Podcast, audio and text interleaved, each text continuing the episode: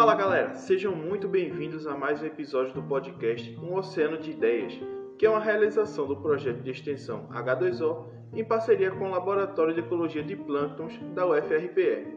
Meu nome é William Lopes e hoje eu vou falar sobre os usos da água em processos de geração de energia.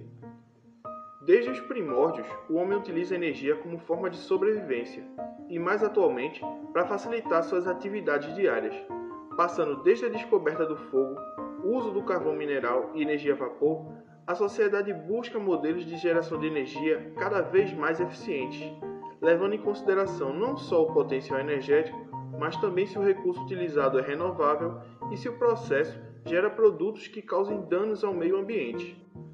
Atualmente, com os avanços tecnológicos, temos diversos modelos de geração de energia limpa que utilizam recursos renováveis, como por exemplo a geração de energia solar, eólica, geotérmica, maremotriz e hidráulica, também conhecida como hidrelétrica. Não por coincidência, no planeta Água existem alguns modelos que utilizam desse recurso nos processos de geração de energia limpa e renovável. Agora, eu vou falar um pouco sobre alguns desses processos: o geotérmico, maremotriz e hidráulico.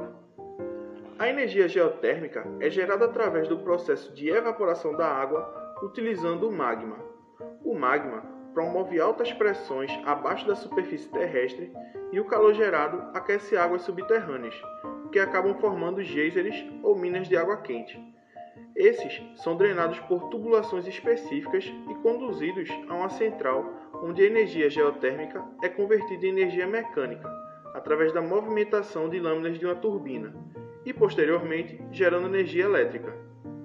A emissão de gases poluentes no processo é quase nula, não contribuindo com o desgaste da camada de ozônio.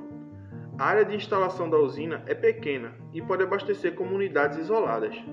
Apesar desses pontos, o investimento estrutural é alto e o potencial de geração de energia é baixo, que pode ser compensado pelo baixo custo do processo.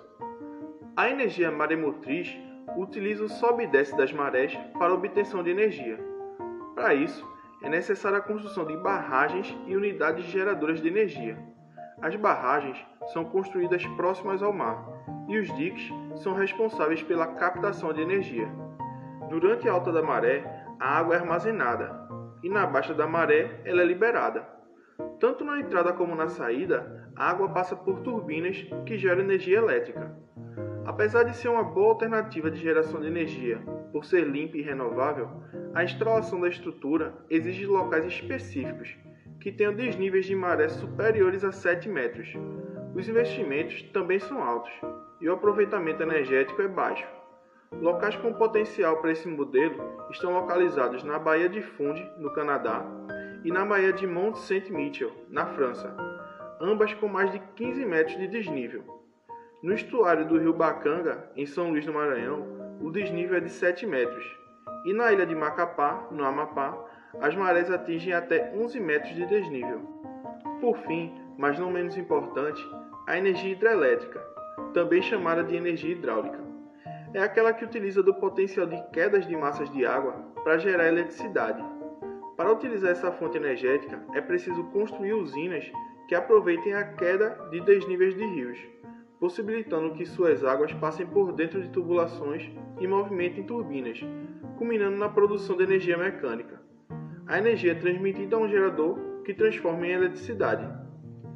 Geralmente, as usinas são compostas por uma barragem, sistema de captação e abdução de água, casa de força e sistema de restituição de água ao leito do rio, e possuem grande capacidade de gerar energia. Apesar de ser considerada como fonte de energia limpa, o processo de construção de barragem e inundação de uma área gera impactos ambientais, como liberação de gases pela decomposição de matéria orgânica submersa e destruição de hábitats de várias espécies, e também o deslocamento de comunidades inteiras. Ainda assim, esse modelo traz diversas vantagens se comparado a outros, como a não utilização de combustível no processo o que consequentemente não gera poluição atmosférica.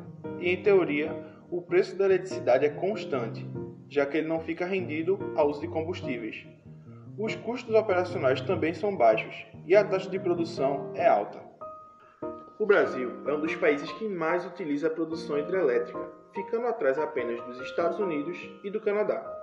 Possui mais de 140 usinas eu vou destacar as cinco usinas que geram mais energia no país. Começando pela usina hidrelétrica de Itaipu, que fica no Paraná. Ela já produziu mais de 2,68 bilhões de megawatts desde o início da sua operação em 84 até o fim de 2019. Além de Itaipu, temos três usinas no Pará: a usina de Belo Monte, a usina de São Luís do Tapajós e a usina do Tucuruí. E também a usina de Santo Antônio, que fica em Rondônia. Em Pernambuco, temos a usina hidrelétrica Luiz Gonzaga, que fica localizada na cidade de Petrolândia, na divisa com a Bahia. Seu nome foi dado em homenagem ao cantor e compositor Luiz Gonzaga, o rei do Baião e tem capacidade de gerar cerca de 1400 megawatts. Bom, galera, eu vou ficando por aqui e espero que vocês tenham gostado do episódio. Qualquer dúvida ou sugestão, entre em contato com a gente pela página do Instagram, LePlanque UFRPE.